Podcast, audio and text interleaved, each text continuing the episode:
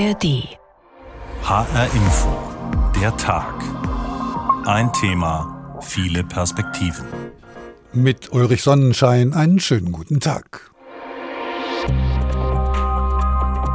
Also wir haben es eigentlich jetzt erst in den letzten Jahren mal entdeckt, das Wandern. Das ist richtig, richtig toll. Man, man nimmt die Natur richtig schön wahr. Und entspannend ist es, macht Spaß. Gesund ist es auch. Also man kriegt einfach den Kopf frei. Und auch das Gefühl, dann abends wieder daheim zu sein, die Wanderschuhe ausziehen zu können und zu wissen, dass man was geschafft hat. Es ist die uns angeborene Eigenfortbewegung mit der uns angeborenen Geschwindigkeit. Schritt und Geist sind synchron unterwegs und wir sind mit allen Sinnen in der Welt. Ja, jetzt ist gerade der Moment, wo alles anfängt grün zu werden und die ersten zarten Ansätze, die kann man schon in den Seitentälern des Wisplertaunes entdecken, wo die ersten Weiden anfangen zu blühen. Richtig müde sein und auf sich zurückkommen. Der Körper spürt sich und die Seele. Obwohl es noch etwas kalt ist, es wird Frühling und da zieht es uns raus ins Grüne. Ob Kurz- oder Langstrecke, das Wandern ist tief in der deutschen DNA verwurzelt. Für die Romantiker war es eine Sehnsuchtsangelegenheit, heute ist das Wandern Volkssport. Und es ist weit mehr als nur das Laufen um des Laufens willen. Es ist Naturerlebnis, Entdeckungsreise oder Paarerfahrung, denn tatsächlich wandern die meisten Menschen zu zweit. In jedem Fall ist Wandern Trend. Und doch bleibt es ein Rätsel, was genau uns am Wandern so gut gefällt. Wohin wandern wir und warum? Darüber sprechen wir mit einer Managerin, die ihren Job hingeschmissen hat, um nur noch zu wandern, mit einem Bewegungswissenschaftler, einem Destinationsmanager und der Geschäftsführerin des Deutschen Wanderverbandes. Wenn Sie mögen, finden Sie diese Sendung und auch alle anderen Folgen von Der Tag jederzeit in unserer ARD Audiothek. Wandern, da seid ihr Deutschen ja total krank, oder? Wandern? Ich gehe wandern! Wandern bis die Fiesblut, ist doch krank jetzt. Ja, ja, ich schlaf sechs Stunden, mir scheißegal. Jetzt wurde der Benzinpreis hoch, ich schlaf, wenn ich schwitze wie Drecksau. Da sind wir Türken anders, Murat, ne? Wir fahren vor Haustür, fertig. Haben Sie den verstanden? Für Bülent Ceylan jedenfalls ist das Wandern viel zu langsam. Der fährt sogar zum Bäcker mit dem Auto. Mit Fuß und Seele, so haben wir den Tag heute genannt, und folgerichtig die Wanderschuhe geschnürt. Denn jetzt begeben wir uns mit Rainer Jahnke und dem Hessisch-Waldeckischen Gebirgs- und Heimatverein, etwas außer Atem, zum Hessenturm. Mit einer Wandergruppe des Hessisch-Waldeckischen Gebirgs- und Heimatvereins Niedenstein bin ich unterwegs. Wir wollen zum Hessenturm wandern. Vorneweg ein Urgestein des Vereins, Udo Rost. Und der erklärt mir, warum er das Wandern so liebt. Ein totales Abschalten vom Alltagsstress, sich lösen können und wenn man das Auge auf, wo die Natur hat, an den Kleinigkeiten sich erfreuen. Ob das mal eine Blume ist oder jetzt im Herbst, diese Vielfalt der Farben halt. Seit seiner Kindheit wandert er, infiziert mit dem Wandervirus von Großvater und Vater. Glück, Frieden. Ich sage immer, das ist ein Teil von meinem Wohnzimmer. Ich liebe das einfach. Der Waldweg macht eine kleine Biegung und dann geht es steil bergauf. Nach wenigen Metern schmerzen meine Oberschenkel und ich schleppe mich kurzatmig die letzten Meter den Berg hoch. Dann erreichen wir das Plateau mit dem Hessenturm hoch über Niedenstein. Ein Aufstieg, der sich gelohnt hat. Das geht jedem so, dass er hier oben mal außer Puste ist, wenn er hier oben ankommt. Aber das dauert keine zwei, drei Minuten, dann hat er sich gefangen und äh, das merkt er überhaupt nicht, weil die Augen, die in die Ferne schweifen können, das ist dann so ein fantastischer Ausblick hier. Da wird er sehen, dass sich die Mühe hoch gelohnt hat. Tatsächlich löst sich gerade der letzte Nebel und gibt einen tollen Rundumblick frei. Das sind genau die Momente, die das Wandern ausmachen, verrät mir Mitwanderer Markus Erdmann. Die ganze Woche über im Prinzip den Arbeitsstress, den Alltagsstress und dann gerade an den Wochenenden, auch wenn es dann mal früher ist, kann man dann natürlich zur Ruhe kommen. Man äh, entschleunigt, sagt man ja auch so schön heutzutage. Die Zeit haben, sich mal zu unterhalten. Dafür ist ja leider Montag bis Freitag meistens wenig Zeit. Mit in der Gruppe sind auch ein halbes Dutzend Kinder und Jugendliche. Einer von ihnen ist Marlon, er ist zehn Jahre alt und schon ein begeisterter Wanderer. Es ist halt schön, man ist in der Natur, man kann halt viel sehen und so. Jetzt gibt es aber erstmal eine ordentliche Brotzeit, denn auch das gehört zum Wandern dazu, sagt Udo Rost. Und dann geht es noch weiter durch die Natur, Kraft tanken und vom Alltag abschalten und das bei Wind und Wetter. Auch im Regen macht das Wandern Spaß. Ist natürlich was ganz anderes, aber natürlich wandern wir auch im Regen, bei Wind und Wetter. Auch im Regen? Und das ohne Hund und damit ohne Grund? Wandern in der heimatlichen Natur, so erfuhr es der Kollege Rainer Janke, gibt in jedem Fall Halt und Kraft. Wie lange aber, wie intensiv und vor allem wohin man wandert, das hängt ganz von der eigenen Verfasstheit ab. Online verbunden bin ich jetzt mit Christine Türmer, die von sich sagt, die am weitesten gewanderte Frau der Welt zu sein. Herzlich willkommen. Hallo. Seit 15 Jahren sind Sie auf Wanderschaft, Frau Türmer, haben lange Zeit kein festes Zuhause gehabt und ausschließlich aus dem Rucksack gelebt. Dieser Rucksack, der wiegt allerdings selten mehr als sechs Kilogramm. Wie geht das? Na, indem man gnadenlos Gewicht optimiert. Ein möglichst niedriger Rucksack ist nämlich wirklich der Schlüssel zum Erfolg beim Langstreckenwandern. Und deswegen säge ich mir sogar aus Gewichtsgründen die Zahnbürste ab und trenne mir die Etiketten aus der Kleidung. Diese zwei Gramm Etiketten machen tatsächlich einen Unterschied? Na, die zwei Gramm nicht, aber die zwei Gramm hier und drei Gramm dort, die läppern sich. Und unterwegs, da habe ich dann doch lieber einen Schokoriegel dabei als meine Zahnbürstenstiel. Ne? Sie schlafen die meiste Zeit, wenn Sie unterwegs sind, im Zelt. 2000 Nächte haben Sie bereits hinter sich gebracht. Haben Sie da eine Luftmatratze oder wiegt die zu viel? Nein, ich habe tatsächlich eine Art Luftmatratze, aber die wiegt gar nicht viel. Die wiegt gerade mal so um die 400 Gramm. Und das Zelt? Mein Zelt wiegt exakt 930 Gramm und ist natürlich ultraleicht.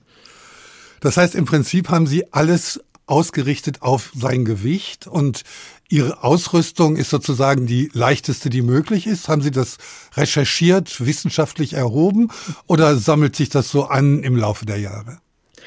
Naja, ich war ja früher mal erfolgreiche Geschäftsfrau und äh, ich habe mir sozusagen dieses analytische Denken auch ins Wandern rüber gerettet. Und bei meiner Marktrecherche oder bei meiner Wanderrecherche in diesem Fall dann ist mir sehr schnell klar geworden, wie wichtig dieses Ausrüstungsgewicht ist. Und das heißt, schon in Vorbereitung auf meine allererste Wanderung habe ich kein bisschen trainiert, sondern habe stattdessen einfach nur am Computer meine Ausrüstung optimiert. 60.000 Kilometer sind seitdem ins Land gegangen, würde ich fast sagen. Also Sie haben im Prinzip ständig Wanderungen geplant oder gemacht. Wenn Sie sie nicht gerade gemacht haben, dann die nächste geplant. Wo war es denn am schönsten? Die Frage kriege ich total oft gestellt, aber bei 60.000 Kilometern in 40 Ländern kann man das so einfach nicht beantworten. Es ist immer die Frage, was man gerade will. Will ich gerade Entspannung oder will ich gerade Wildnis oder mich herausfordern oder Kultur? Also ich kann sozusagen die Favoriten in den einzelnen Kategorien nennen, aber so overall äh, Favorit ist schwierig zu sagen. Naja, man muss sich diese Wanderung ja auch leisten können. Sie haben gerade von Ihrem erfolgreichen Wirtschaftsleben erzählt. Ist es das Geld, was Sie damals verdient haben, das Ihnen heute noch als Basis dient oder müssen Sie zwischendurch was dazu verdienen? Nein, ich bin tatsächlich in Anführungsstrichen Profi-Wanderin. Also ich lebe größtenteils von meinen Ersparnissen, damals ist meiner Managertätigkeit, aber ich schreibe mittlerweile auch Bücher und halte Vorträge darüber. Eins dieser Bücher heißt Laufen, Essen, Schlafen. Das klingt nicht nur eintönig, sondern auch besonders einsam. Wäre da nicht die Natur, man würde es nicht aushalten. Nein, also erstens ist ja genau dieses Eintönige, das Grandiose da dran. Das ist sowas Meditatives. Denn dadurch, dass ich beim Wandern eigentlich über nichts nachdenken muss, sondern einfach nur einen Schritt von anderen setzen, habe ich total Zeit, äh, die Gedanken hemmungslos frei schweifen zu lassen, über das nachzudenken, zu was ich wirklich Lust habe nachzudenken. Und die Einsamkeit? Also ich sage jetzt mal ein bisschen plakativ. Also ich bin nicht einsam, weil ich mag mich eigentlich ziemlich gerne. Also ich bin wirklich nicht einsam, weil ich unterwegs ja, also ich kann Hörbücher hören, Podcasts, ich telefoniere auch ab und zu mit Freunden so beim Wandern. Aber äh, das war jetzt gar zwar flapsig ausgedrückt, aber hat einen ernsten Hintergrund. Also man muss schon mit sich im Reinen sein um wirklich diese langen Strecken, also über 1000 Kilometer einfach durchzuhalten. Wenn man da mit so einem Psychopäckchen schon loswandert und dann kommt noch schlechtes Wetter und Blasen an den Füßen dazu, da gibt man einfach total schnell auf. Und dann kann natürlich ein Partner auch hinderlich sein, weil der ja seine eigenen Probleme auch mitbringt. Ja, vor allen Dingen ist er hinderlich, wenn er nicht genau dasselbe Tempo geht. Also Sie müssen sich vorstellen, ich äh, laufe ja pro Saison 4.000 bis 5.000 Kilometer. Und man kann vielleicht ein bis zwei Wochen mit einem schnelleren oder langsameren Partner das irgendwie ausgleichen. Ne? Aber spätestens nach einem Monat geht man sich unsäglich auf die Nerven. Also der Schnellere ist total äh, gereizt, weil er immer warten muss. Und der Langsamere, der überlastet sich konstant und geht eigentlich schneller, als er eigentlich könnte und muss dann wahrscheinlich aus gesundheitlichen Problemen abbrechen. Und wirklich über so Fragen, machen wir jetzt einmal die Stunde fünf Minuten Pause oder einmal am Tag eine lange Pause, da können Ehen zerbrechen, weil sie ja wirklich unterwegs 24-7 zusammen sind. Egal wie schlecht das Wetter ist und egal wie mies die Laune ist. Also da muss man sich schon wirklich sehr gut mögen, um das auszuhalten. Und wie wichtig ist denn am Ende das Naturerlebnis? Wie wichtig ist ein Panorama, was man dann, wenn man wandert und nicht so wahnsinnig schnell vorankommt, vielleicht zwei, drei Stunden vor sich hat? Also es müssen Sie sich ein bisschen vorstellen wie im Theater. Also wenn Sie da reinkommen und der Vorhang geht auf und das Bühnenbild ist toll, also die Landschaft in dem Sinne, ne, da ist man natürlich erstmal positiv beeindruckt. Ne? Aber wenn Sie nach einer halben Stunde feststellen, also das Stück ist scheiße und die Schauspieler sind schlecht, ja, dann gehen Sie trotzdem in der Pause raus. Und so ist es beim Wandern auch. Also schöne Landschaft ist schon irgendwie toll, aber das ist nicht das einzige und auch nicht das wichtigste Kriterium, ob so eine Wanderung für einen selber zum Erfolg wird. Was war denn nun das wichtige Kriterium, das Sie dazu bewogen hat, Ihr Berufsleben aufzugeben und fortan zu wandern, ein bisschen Fahrrad zu fahren und noch ein bisschen Kajak, aber in erster Linie zu Fuß unterwegs zu sein? Ich sage das mal äh, vereinfacht, das ist die Senkung der Glücksschwelle. Also unterwegs habe ich ja nur gerade mal diese fünf Kilo Ausrüstung dabei. Also ich reduziere mich auf das absolute Minimum. Und dadurch wird jedes kleine bisschen, was darüber hinausgeht, plötzlich zum totalen Luxus und löst totale Glücksgefühle aus. Ne? Also ich nehme mal an, als Sie heute Morgen aufgestanden sind, lagen Sie in einem Bett und haben dann eine warme Dusche genommen. Das haben wahrscheinlich die meisten Hörer jetzt gemacht. Aber das würde niemand irgendjemand begeistert erzählen, weil das ist ja ganz normal. Aber unterwegs, da liege ich ja fast die ganze Woche auf so einer ganz dünnen Isomatte und kann, wenn überhaupt, mich waschen, dann vielleicht in irgendeinem so Tümpel oder vielleicht in einem Bach und in der Wüste eben gar nicht. Und dann wird plötzlich diese eine Dusche an meinem einen Ruhetag pro Woche in der Stadt im Hotel, da kann ich die ganze Woche mich drauf hinfreuen und mir das vorstellen und ausmalen. Und wenn ich dann unter dieser Dusche in dem warmen Wasser stehe und das Duschgel riecht auch noch lecker, da könnte ich richtig schreien vor Glück. Und deshalb sagen Sie, der größte Feind ist der Dreck. Ja, das ist wirklich, man denkt immer so beim Wandern unterwegs, das Schlimme wäre irgendwie der Muskelkater oder schlechtes Wetter, aber ist es nicht. Also da gewöhnt man sich dran. Muskelkater geht eh bald weg, ne? Aber was man sich so sehr schwer dran gewöhnt, ist das Leben im Dreck, weil alles, was ich mache, findet ja auf dem Erdboden statt, ne? Ich laufe da, ich esse da, ich koche da, ich schlafe da und irgendwann bin ich regelrecht paniert mit irgendeiner so Schmutz- und Dreckschicht, ne? Und ähm, ja, die Haut juckt dann teilweise schon so richtig. Und ähm, man riecht dann auch entsprechend, ne? Und das dann irgendwie auf Dauer auszuhalten, das ist schon schwierig. Jetzt müssen Sie ja in der großen Zahl der Tage äh, Ihr Essen auch selbst mitschleppen. Das ist auch noch Teil dieser sechs Kilo, die Sie auf dem Rücken haben. Und da verlassen Sie sich zum großen Teil auf Schokolade. Warum? Also erstens, das kommt schon auf die sechs Kilo mit drauf. Also die sechs Kilo ist nur die Ausrüstung. Da kommt dann halt noch ein bisschen Wasser oder Proviant drauf. Ne? So, aber Schokolade, die ist deswegen toll, weil sie hat das beste Kalorien zu Gewichtsverhältnis. Übrigens äh, ähnlich gutes äh, Erdnussbutter, aber im Gegensatz zu Erdnussbutter ist Schokolade das einzige Lebensmittel, dessen ich wirklich nie überdrüssig werde. Das könnte ich, also seit 20 Jahren esse ich das voller Begeisterung und äh, ja, während alles andere hängt dann irgendwann zum Hals raus. Sie sind aber dennoch, obwohl Sie immer alleine unterwegs sind, Teil einer Community, ich nenne es jetzt einfach mal so, die Through-Hiker, Through von durch, Hike, Wandern, also die Leute, die es schaffen, einen Trail von Anfang bis Ende zu gehen. Da schickt man sich dann Schuhe an einen gewissen Ort, wo die auf einen warten und man die alten dann endlich wegschmeißen kann. Trifft man dabei nicht auch immer wieder dieselben Menschen, die genauso verrückt ist wie man selbst? Es kommt darauf an. Also in Europa gibt's keine so eine Thru-Hiker-Community, bestenfalls vielleicht beim Pilgern. Weil da gibt's einfach viel zu viele Wanderwege und jeder geht mal da einen Abschnitt oder hier einen Abschnitt. Da ist das Schwierige, da trifft man sich halt einmal und nie wieder. Aber in den USA, da laufen ja alle dieselben langen Strecken und zwar äh, ist die Jahreszeit sehr begrenzt. Das heißt, man trifft tatsächlich immer wieder dieselben Leute, wandert aber in der Regel getrennt, verabredet sich dann aber zum gemeinsamen Zelten oder halt um den Ruhetag Tag in der Stadt gemeinsam zu verbringen. Ich habe da wirklich Freundschaften geschlossen bei meiner allerersten Wanderung 2004. Mit denen habe ich heute noch, also fast 20 Jahre später, Kontakt. 60.000 Kilometer in 40 Ländern mit 50 Paar Schuhen und einer halben Tonne Schokolade.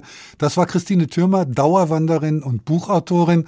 Ihr jüngstes Werk auf 25 Wegen um die Welt, vom Wohlgefühlweg bis zum Wildnisabenteuer, ist im Malik Verlag erschienen. Neben dem Wandern gibt es noch andere bewusste Formen des Gehens, zum Beispiel das Spazierengehen. Und gerade das Spazieren hat in den letzten Jahren einen regelrechten Boom erfahren. Vor allem in der Zeit des Corona-Lockdowns sah man sie plötzlich überall, diese Spaziergänger. Ein Phänomen, das auch der Autor und Kolumnist Axel Hacke beobachtet hat. Im Januar 2021, also noch mitten in der Corona-Zeit, hat er darüber in der Süddeutschen Zeitung eine Kolumne veröffentlicht, Spatio ergo sum. Es liest Thorsten Schweinhardt. Alle gehen jetzt spazieren, immerzu. Ich spaziere, du spazierst, er, sie, es spaziert, wir spazieren. Spazieren kommt vom italienischen spaziare, das heißt umherschweifen. Ich schweifte umher, du schwoffest umher, er sie es schwiffte herum, wir schwafften, schwufften, schwäfften umher und herum, spatio ergo sum, immer an der frischen Luft umadum. Das Dasein ist ein einziges Lustgewandel geworden. Gewisse Wege in den großen Parks sind schon niederspaziert worden. Der Abrieb unserer Spazierschuhe hat ihre Oberflächen abgetragen. Es sind Spaziergräben, ja regelrechte Spazierschluchten entstanden. Man sieht nur noch die Köpfe der Hochleistungspromenierer und Gewaltflaneure.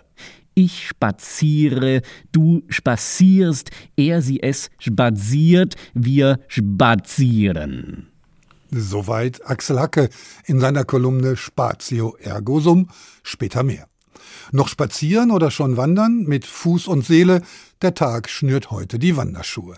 Denn wer sich deutsche Geschichte erlaufen und dabei noch eine erhebende Aussicht genießen will, der kann das auf dem knapp sieben Kilometer langen Rüdesheimer Hildegardweg tun. Er führt durch die Weinberge von Rüdesheim bergauf bis zur Abtei St. Hildegard.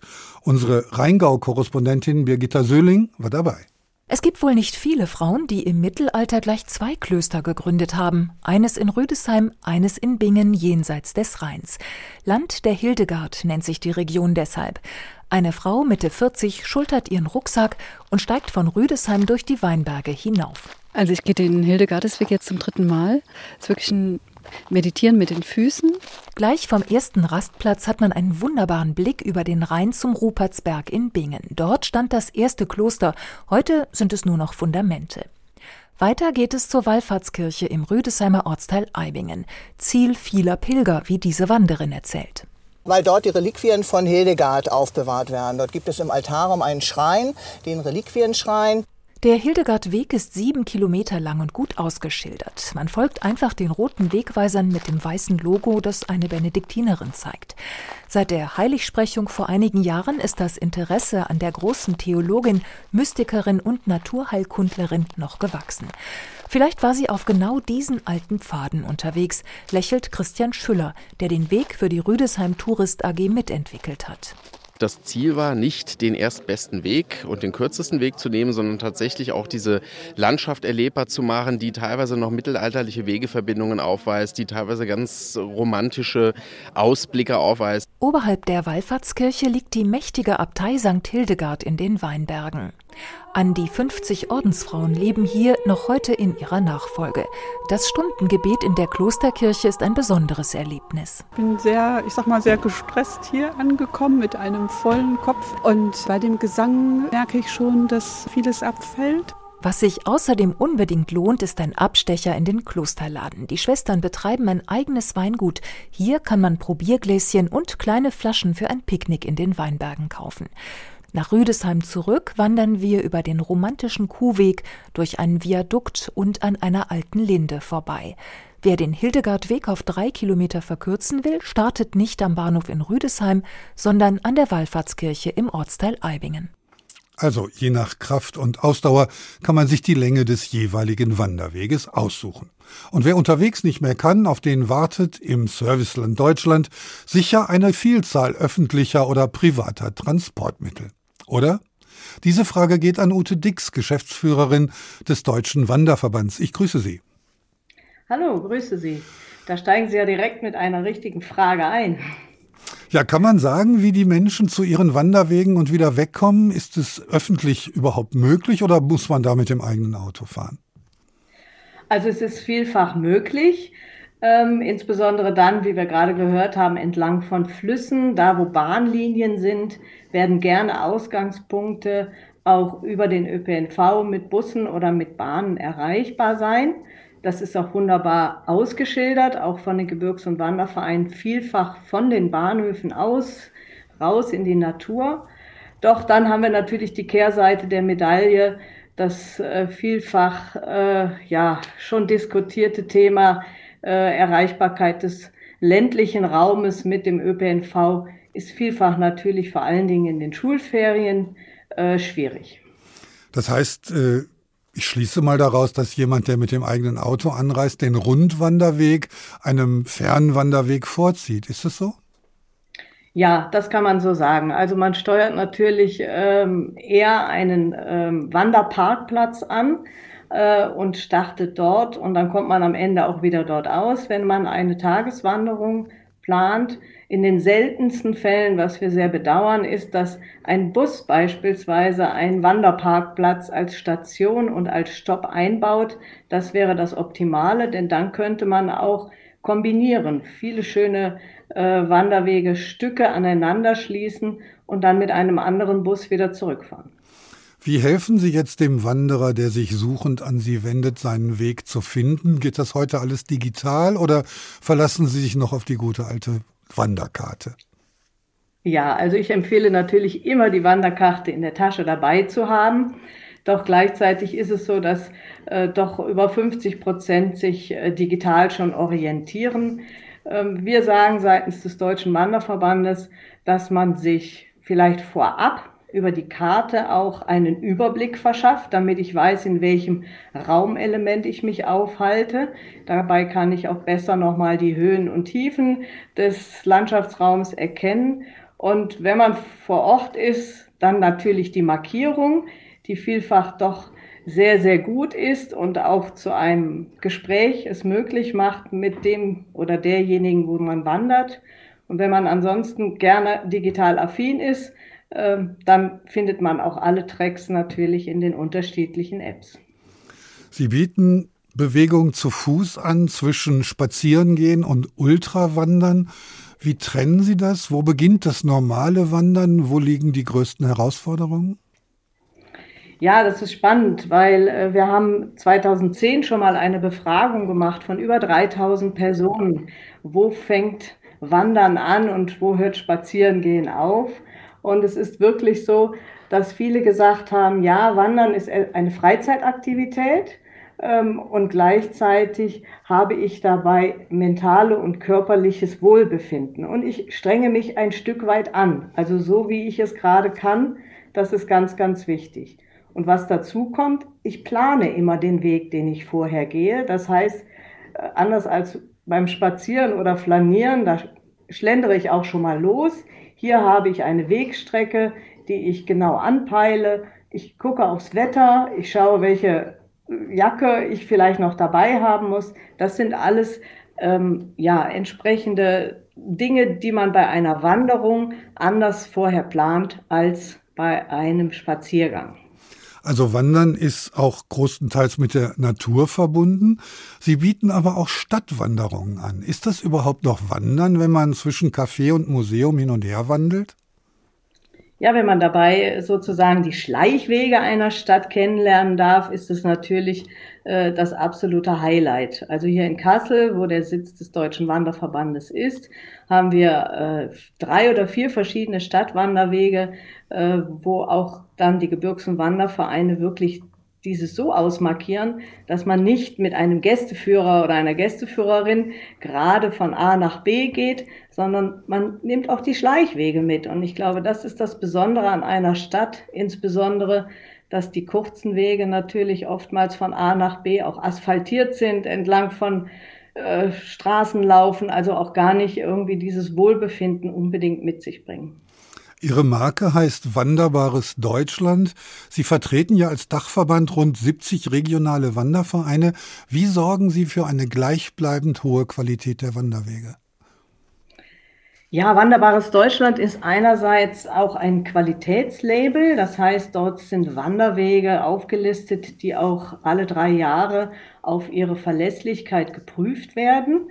Das ist das eine Produkt, wo wir auch sehr eng mit regionalen Partnerinnen und Partnern zusammenarbeiten. Und ansonsten ist es natürlich extrem wichtig, und da bin ich sehr dankbar, dass die Gebirgs- und Wandervereine mit über 20.000 ehrenamtlichen Menschen vor allen Dingen die Wanderwegefläche. Das heißt also ein Raster äh, von Wanderwegen, welche eine Landschaft erschließt, äh, ehrenamtlich markieren. Und das ist genau die Kombination aus Qualitätsprodukt und eben Verlässlichkeit. Wanderwege sollen endlich Teil der gesicherten Infrastruktur werden, sagt Ute Dix, Geschäftsführerin des Deutschen Wanderverbands in Kassel. Vielen Dank. Wir wenden uns noch einmal Axel Hacke zu, der sich während der Corona-Pandemie mit dem neuen Spazierbedürfnis der Menschen beschäftigt hat. Für manche aber eben doch auch eine Hassliebe, die er im Januar 2021 in einer Kolumne für die Süddeutsche Zeitung auf den Punkt gebracht hat. Spazierfeeling im Lockdown. Hören Sie weiter Thorsten Schweinhardt. Ja, dies sind Zeiten, in denen der Gang zur Wertstoffinsel einem Kurzurlaub ähnelt und der Besuch im Supermarkt eine Reise nach Thailand ersetzen muss. Auf dem Friedhof um die Ecke grüßen mich die vor Jahrhunderten Verstorbenen wie einen alten Freund, und die diensthabenden Eichhörnchen winken mir zu. Du schon wieder? Ja, ich schon wieder. Man muss ja mal raus, man muss ja mal an die frische Luft, man kann ja nicht den ganzen Tag drinnen sitzen. Ich erging mich, du ergongtest dich, er sie es ergangeten sich, wir ergaben uns dem Schicksal. In den Zeitungen werden die elf schönsten Spaziergänge in der Stadt empfohlen. Oder waren es zwölf? Egal, wir absolvieren sie alle. Wir durchlatschen die Welt. Man könnte ja mal gucken, ob der Schneemann neben der Parkbank schon geschmolzen ist und ob die Leute den zu verschenkenden Kellerinhalt vor der Hausnummer 28 schon abgeräumt haben. Aber die Apotheke drei Straßen weiter, die könnte mal die Schaufensterdeko variieren. Die Durchfallmittelwerbung, die steht mir echt schon hier oben. Soweit Axel Hacke in seiner Spazierkolumne. Den Schluss hören wir auch noch. Der Wanderurlaub belegt Platz 4 in der Rangliste der beliebtesten Urlaubsarten der Deutschen. Rund 11 Prozent sagen, dass sie in ihrer Freizeit häufig wandern. Und das war eigentlich schon immer so. Ist Wandern also ein Dauertrend? Und wie viel Geld geben die Deutschen jährlich für ihre Wanderlust aus? Daniel Bauer hat Antworten. Sonne, Wolken, dann wieder mal ein Regenschauer. Draußen ist richtiges Aprilwetter. Und drinnen in seinem Büro des Taunus Touristik Service erzählt mir Marius David, dass die Leute trotzdem schon wieder eifrig im Mittelgebirge unterwegs sind. Diese Lust nach Natur, nach Naherholung, Mikroabenteuern ist halt nach wie vor da. Und ähm, ja, wir freuen uns nach wie vor über eine große Nachfrage im Bereich Wandern. Mikroabenteuer sind es also, die der Großstädter in der Natur sucht. Und in Hessen wird man garantiert fündig. Über 5000 Kilometer kann man auf zertifizierten Wanderwegen zurücklegen und zwischendurch in einer der 150 wanderfreundlichen Unterkünfte Halt machen. Allesamt ausgezeichnet mit dem Gütesiegel Qualitätsgastgeber Wanderbares Deutschland. Andreas Schriener wandert seit 60 Jahren und probiert im Bad Homburger Fachgeschäft gerade neue Schuhe an. Bei der Wanderausrüstung sollte man nicht knausern, sagt er. 600 Euro, denke ich. Schuhe, bis, das wird wahrscheinlich nicht reichen. Schuhe 300 Euro, ordentliche Wanderjacke, vielleicht auch 300 Euro, Rucksack 100 Euro und der Rest. Ein paar ordentliche Strümpfe, Trinkflasche, Messer für unterwegs. Sowas hört Verkäuferin Claudia Wittenbreder natürlich gerne. Wanderer sind treue Kunden und neue Trends gibt es alle paar Jahre. So ein großer Trend wäre zum Beispiel das Barfußgehen. Ähm, das heißt jetzt nicht, dass man ohne Schuhe durch den Wald zischt, aber ähm, dass man Schuhe hat, die so sind, als wäre man barfuß. Das ist auf jeden Fall ein, ein großes Ding in den letzten, ich sag mal, zehn Jahren ungefähr. Ähm, ist einfach so für Fußgesundheit und ähm, Gemütlichkeit und direkten Kontakt zum Boden ein ganz großes Ding. Das ist gut zu haben. Laut Statistik liegt Wandern auf Platz 7 der beliebtesten Hobbys in Deutschland, hinter Computerspielen und noch vor dem Gang ins Fitnessstudio. Frauen wandern praktisch exakt gleich viel wie Männer und die Hessen deutlich mehr als der Durchschnittsdeutsche. Das ist natürlich gut für Claudia Wittenbreder und ihren Bad Homburger Outdoor-Laden.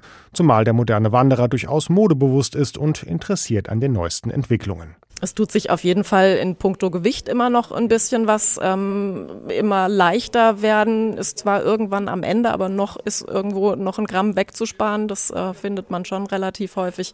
Aber ja, ähm, viele Sachen sind altbewährt und kriegen jedes Jahr mal eine neue Farbe beziehungsweise einen neuen Anstrich und ähm, dann ist das wieder neu und schick und schön.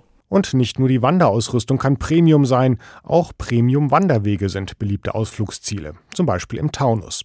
Aber nicht jeder Pfad darf sich auch so nennen. Es gibt strenge Kriterien, die den Premium-Wanderweg auszeichnen, sagt mir Marius David vom Taunus Touristik Service. Da geht es um Add-ons sozusagen, wie man neudeutsch sagt. Also ist äh, eine Hängebrücke unterwegs, über die man laufen kann, ist ein Wasserfall unterwegs. Es geht also viel um, um sozusagen Natur- oder Kultur-Highlights und es muss dann entsprechend auch eben eine Qualität gegeben sein bei der Beschilderung. Aber der Aufwand lohnt sich, sagt er. Wandern ist für die Region ein Wirtschaftsfaktor. Restaurants, Hotels und deren Zulieferer, alle profitieren vom Mikroabenteuer der Großstädter. Ob das auch umgekehrt gilt, also das Stadtabenteuer der Dorfbewohner? Das weiß Professor Heinz-Dieter Quack, Destinationsmanager der Hochschule Braunschweig-Wolfenbüttel im Institut für Tourismus und Regionalforschung. Hallo nach Niedersachsen. Schönen guten Abend. Das Klischee ist ja raus aus der Stadt und rein in die Natur, so wandern wir. Nun haben wir gerade gehört, dass der Deutsche Wanderverband auch Städtetouren anbietet. Glauben Sie, dass es sich dabei verstärkt um Landbevölkerung handelt, die durch die Städte wandert? Warum soll das ausgerechnet Landbevölkerung sein? Das sind Menschen, die sich für die Kombination aus Wandern und Kultur interessieren, ganz gleich, ob sie jetzt äh, auf dem Land wohnen oder in der Stadt. Ist es denn so, dass man sagen kann, dass Wanderlust ist eher eine städtische Geschichte und Leute, die auf dem Land wohnen, haben ganz andere Freizeitinteressen? Nee, das kann man nicht sagen. Also ähm, wir sehen inzwischen, dass ähm, gut zwei Drittel der deutschen Wohnbevölkerung sich als mehr oder weniger regelmäßige Wanderer äh, bezeichnen. Und das ähm, findet in größeren Städten genauso statt wie im ländlichen Raum. Ganz im Gegenteil, wir sehen wenn es eine Unterscheidung gibt zwischen Großstädten und ländlichen Raum, eher sogar eine höhere Wanderaffinität bei den Menschen, die im ländlichen Raum leben. Jetzt ist auch das Klischee der wandernden Menschen eher das der gesetzteren, älteren Herrschaften. Wie sieht der Trend aus? Gibt es auch junge Menschen, die der Wanderlust frönen?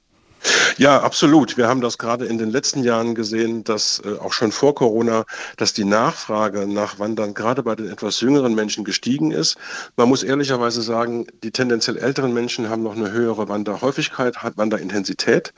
Aber wir äh, können auch sehr deutlich erkennen, dass auch jüngere Menschen ähm, zunehmend wandern. Jetzt hat ja die Digitalisierung jeden Bereich unseres alltäglichen Lebens erfasst. Ich befürchte auch das Wandern. Wandert man also tatsächlich heute mit Handy und Wander-App oder hat man noch die Karte dabei? Ähm, also tatsächlich ist es natürlich so, dass wir ähm, in der Informationsphase zunehmend ähm, digitale Hilfsmittel nutzen, auch wenn Ute Dix vorhin völlig zu Recht auch noch einen Blick in die analoge Wanderkarte empfohlen hat. So ist es natürlich so, dass unabhängig vom Alter die meisten Menschen inzwischen in, in digitale Apps äh, schauen bei der Inspiration, bei der Suche nach dem Wanderweg und allerdings nur teilweise auch während des Wanderns selbst. Denn wenn man die Wandernden fragt, womit sie sich beim Wandern selbst orientieren, dann kommt tatsächlich zu 83 Prozent aller wandernden Menschen die klassische Beschilderung des Wanderweges und dann erst ähm, die digitalen Hilfsmittel. Das heißt, die Menschen orientieren sich ganz wesentlich an den klassischen im Wald angebrachten oder auf dem Wanderweg angebrachten Schildern, haben aber natürlich inzwischen das Handy als, sagen wir mal, so eine Art Backup dabei für den Fall, dass man sich doch verläuft oder sich doch noch ein bisschen weiter orientieren will. Wenn man das jetzt mal allgemein betrachtet, Apps wie Komoot oder Outdoor Active, da kann man sich jetzt nicht mehr verlaufen, aber es kann passieren, dass man sich plötzlich auf einem Privatgelände wiederfindet oder in einem Naturschutzgebiet. Was ist konkret von diesen Hilfsmitteln zu halten, auch aus Sicht von Naturschützern beispielsweise? Also zunächst mal ist das ja eine ganz tolle Angelegenheit, dass wir äh, User-Generated Content haben. Das heißt, ähm, äh, jeder Mensch, der einen bestimmten Weg gegangen ist und der diesen Weg teilen möchte, weil er ihm so gut gefallen hat, der kann den halt in diesen entsprechenden Plattformen abbilden und andere können eben diese gleiche wundervolle Naturerfahrung eben auch machen. Problematisch ist es natürlich immer dann, wenn der Weg durch Bereiche führt, in denen nicht gegangen werden sollte oder möglicherweise sogar gar nicht gegangen werden darf.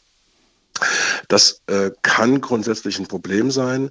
Da, ähm, da, helfen ja dann immer noch die klassischen analogen Beschilderungen, die beispielsweise auf Wegesperrungen oder Verbotszonen hinweisen.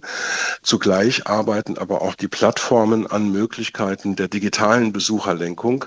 Da gab es in den äh, zurückliegenden Jahren eine ganze Reihe von sehr spannenden Projekten, die Möglichkeiten äh, identifiziert haben, wie man auch digital Besucher lenken kann. Jetzt ist der Wanderer nicht jemand, der sich von Schildern die Lust verderben lässt, geschweige denn den Weg vorschreiben. Ich habe mal erlebt, dass ein Ehepaar mit Hund ein Hundeverbotenschild ignoriert hat und dann nach zehn Kilometer Wanderung vor einer Leiter stand, die für den Hund leider nicht begehbar war.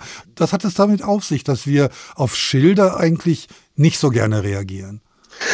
Na, das ist nicht ganz die Erfahrung, die ich gemacht habe. Ich habe ja gerade schon berichtet, dass die meisten Wandernden sich tatsächlich ähm, an den Wegebezeichnungen ähm, durchaus orientieren. Das ist die eine Seite. Das heißt, wir orientieren uns an den Schildern. Ähm, manchmal tendieren wir tatsächlich dazu, uns an dem einen oder anderen gut gemeinten Rat oder Hinweis nicht zu orientieren. Das liegt allerdings an der Motivlage, warum ich wandern gehe. Das haben wir vorhin schon auch bei Frau Türmer gehört. Ähm, denn die meisten Menschen heute gehen wandern, weil sie sich beim Gehen in der Landschaft frei fühlen wollen, weil sie Abstand gewinnen wollen von ihrem Alltag, weil es auch teilweise eine bewusst analoge Erfahrung sogar ist, das Wandern. Und ähm, dann kann es leider passieren im Einzelfall, dass Einzelne dann sagen, also ich bin hier, um frei zu sein, dieses Schild ähm, ist nicht für mich oder ich bin nicht gemeint mit diesem Schild. Wie wird denn gewandert? In Gruppen, als Paar oder gar alleine mit Hund? Das gibt es natürlich alles.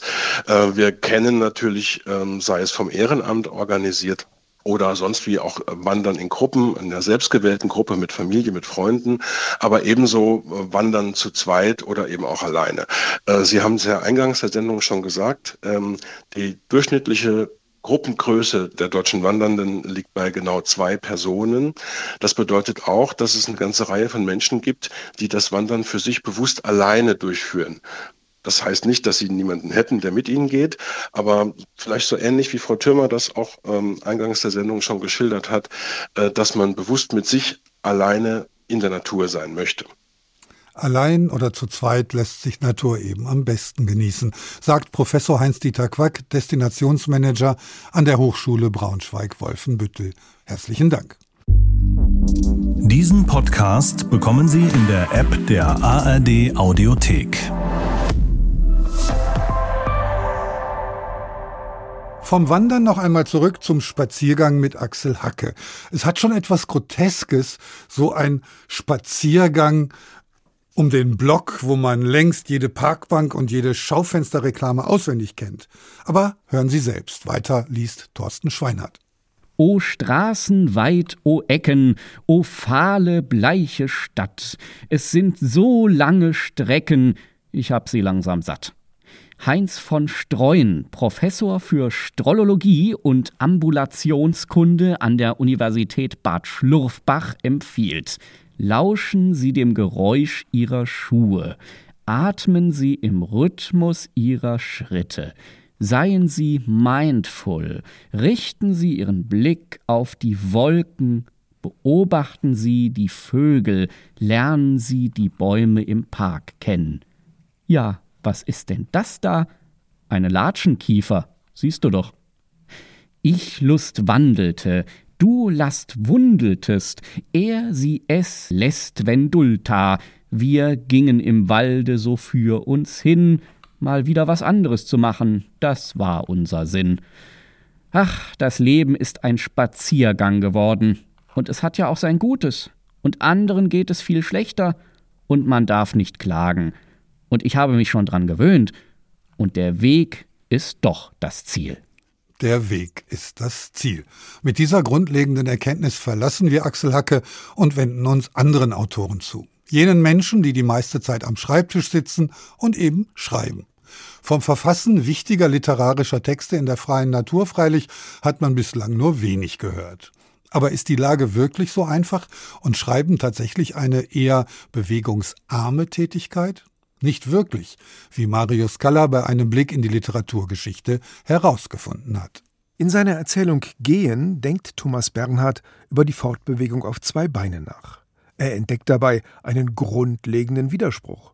Einerseits hat auch das Gehen Teil an einem allgemeinen Prozess, einem unaufhörlichen Verschlimmerungsprozess. Sehen wir einen Menschen, müssen wir uns in kurzer Zeit sagen, was für ein entsetzlicher, was für ein unerträglicher Mensch. Sehen wir die Natur, müssen wir sagen, was für eine entsetzliche, unerträgliche Natur. Gehen wir, sagen wir auch in der kürzesten Zeit, was für ein unerträgliches Gehen, wie, wenn wir stehen, was für ein unerträgliches Stehen. An unerträglichen Dingen ist bei Thomas Bernhard kein Mangel. Eine Sache allerdings fehlt bei dieser Aufzählung das Schreiben. Die Literatur, die Kunst, Kreativität können ein Modus sein, um all das irgendwie zu ertragen. Und hier kommt die andere, die positive, kreativitätsfördernde Seite der gehenden oder wandernden Fortbewegung ins Spiel. Wir müssen gehen, um denken zu können. Wenn wir gehen, kommt mit der Körperbewegung die Geistesbewegung. Wir gehen mit unseren Beinen, sagen wir, und denken mit unserem Kopf. Beide, das Gehen wie das Denken, eint das Prinzip Bewegung. Beine und Kopf können beim Gehen, Wandern oder Spazierengehen synchronisiert werden. Schließlich ist es der Mensch, der sich bewegt, wohingegen beim Reisen mit Postkutsche, Auto oder Flugzeug der Mensch bewegt wird, von Mächten, die er nicht kontrollieren kann und die vermutlich genauso unerträglich sind wie alles andere. Das Gehen oder Wandern als bevorzugte literaturfreundliche Bewegungsart trieb Johann Gottfried Säume auf den weiten Weg von Leipzig ins sizilianische Syrakus. Neun Monate war er unterwegs, neun inspirierende Monate. Ich stehe für alles, was ich selbst gesehen habe, insofern ich meinen Ansichten und Einsichten trauen darf. Wer geht, sieht im Durchschnitt anthropologisch und kosmisch mehr, als wer fährt. Und kann dann daraus eine Literatur machen, in der die eigenen Erfahrungen mehr zählen als angelesenes Wissen. Säume ist ein geselliger Wanderer. Er trifft andere Reisende, kehrt immer gern irgendwo ein und lernt die Welt und die Menschen kennen. Andere dagegen wandern, um sich selbst kennenzulernen. Das Modell hierfür lieferte der Maler Caspar David Friedrich mit seinem Wanderer über dem Nebelmeer. Einsam steht dieser auf einem Berggipfel, wie später Friedrich Nietzsche in den Schweizer Bergen, Graubünden, Sils Maria. Bei ausgedehnten Bergwanderungen arbeitet die Fantasie. Am 6. August 1881 zum Beispiel. Die Augustsonne ist über uns, das Jahr läuft davon, es wird stiller und friedlicher auf den Bergen und in den Wäldern. An meinem Horizonte sind Gedanken aufgestiegen, dergleichen ich noch nie gesehen habe. An diesem Tag auf dem Berggipfel kam ihm der Gedanke der ewigen Wiederkehr. Kein Nietzsche ohne Bergwanderung. Die Romantiker sind gewandert, Brentano, Eichendorff, Novalis. Doch was ist mit den Frauen? Waren wirklich nur Männer auf den romantischen Wegen zu sehen? Natürlich nicht, Frauen waren nur in anderen Genres unterwegs. Der englische Romantiker William Wordsworth wanderte und schrieb dann gereimte Poeme, lyrische Balladen, Gedichte. Dorothy Wordsworth wanderte noch ausgedehnter, schrieb aber nur Briefe und Reisejournale, also Formen, die nicht die hohe literarische Weihe hatten wie die Verskunst. Oder Virginia Woolf. Ihren Tagebüchern vertraute sie an, wie sehr und wie tiefgreifend ihre Wanderungen durch Stadt und Land ihre Romane inspiriert hätten. Zum Beispiel eine Wanderung durch das nächtliche London. Wie ich letzte Nacht über den Russell Square lief, sah ich Berge im Himmel und den Mond, wie er auch über Persien aufgeht. Immer wieder verblüfft mich, dass ich dann Dinge sehe, die mich tief bewegen. Wenn ich über diese Erde wandere, finde ich einen Sinn für meine eigene Fremdheit in der Welt. Für die unendliche Seltsamkeit der menschlichen Situation, wenn ich langsam über den Russell Square trotte und der Mond hängt über mir, und ich sehe Wolken, die wie Berge aussehen. Wer ich bin, was ich bin und viel mehr. Wandern und Schreiben gehörten für Virginia Woolf zusammen. Wer ihre Tagebücher liest, versteht, dass ihre Wanderungen eigentlich der Beginn des kreativen Schreibprozesses waren. So hängt es also zusammen, das Wandern und das Schreiben, und so manche Werke hätten ohne den ausgiebigen Bewegungsdrang des Autors ihren Weg in die Welt womöglich nie gefunden. Was aber hat es auf sich mit dem Bewegungsdrang, dem Willen, Körper und Muskeln zu trainieren und dabei fortwährend zu steigern? Ist das Wandern überhaupt geeignet zu einem intensiven Körpertraining? Diese Frage geht an Professor Stefan Schneider, Bewegungs- und Neurowissenschaftler an der Deutschen Sporthochschule in Köln. Guten Tag. Hallo, Herr Sonnenschein. Was trainieren wir, Herr Schneider, wenn wir wandern? Oder andersrum gefragt, wie intensiv muss man wandern, um überhaupt etwas zu trainieren? Sie haben das hier eben in den Vorträgen schon wunderbar gehört und ausdifferenziert. Ich glaube, wir müssen sehr deutlich unterscheiden zwischen dem kurzen Gang zur mittäglichen Besinnung, vielleicht als aktive Mittagspause oder tatsächlich dem mehrstündigen oder sogar mehrtägigen Wandern. Zweiteres ist sicherlich körperlich sehr fordernd für unser Herz-Kreislauf-System, auch für unser muskuloskeletales System. Beim Ersteren wäre ich da sehr vorsichtig und würde sagen, das hat eher einen mentalen Effekt, eine Defokussierung, mal rauskommen aus dem Stressalltag, den Kopf frei bekommen, auch das haben wir eben gehört. Und äh, im Sinne der Stressbewältigung oder der Psychohygiene sicherlich sehr, sehr sinnvoll, mal 30, 40, 50 Minuten in der Mittagspause sich aktiv zu betätigen. Das heißt, körperlich braucht es jenen überschwelligen Trainingsreiz, also man muss über gewisse Grenzen hinausgehen, um ein Ergebnis zu erzielen und alles andere wäre sinnlos oder gar kontraproduktiv? Nein, kontraproduktiv auf keinen Fall. Also Sie sagen schon richtig, ein überschwelliger Reiz ist nötig, damit es zu einer Trainingsanpassung kommt. Natürlich kann auch ein kürzeres Wandern dazu führen, dass wir unseren Trainingszustand halten ob der dann, wenn wir ins Alter hineingehen, genug ist, ist eine andere Frage, aber kontraproduktiv äh, auf keinen Fall. Wenn Sie sagen Defokussierung, dann schließe ich daraus, dass das Muskeltraining also nicht der Punkt ist, um den es hier geht, sondern etwas anderes, etwas Mentales. Was passiert da konkret im Kopf, in den neuronalen Wegen? Unser Alltag ist ja sehr stark von Stress geprägt. Stress für uns meint eigentlich, dass wir eigentlich nur zu viele Termine, zu viel zu tun haben und dabei gleichzeitig zu wenig Zeit und zu wenig Ressourcen, um all das zu erledigen. Stress ist ja kein letaler Stress mehr, wenn wir in die Erdbebengebiete in der Türkei oder in Syrien schauen oder in die Ukraine, dann sehen wir, die Menschen haben tatsächlich Stress, der an die Lebenssubstanz dran geht, also Krieg, Hunger, Not.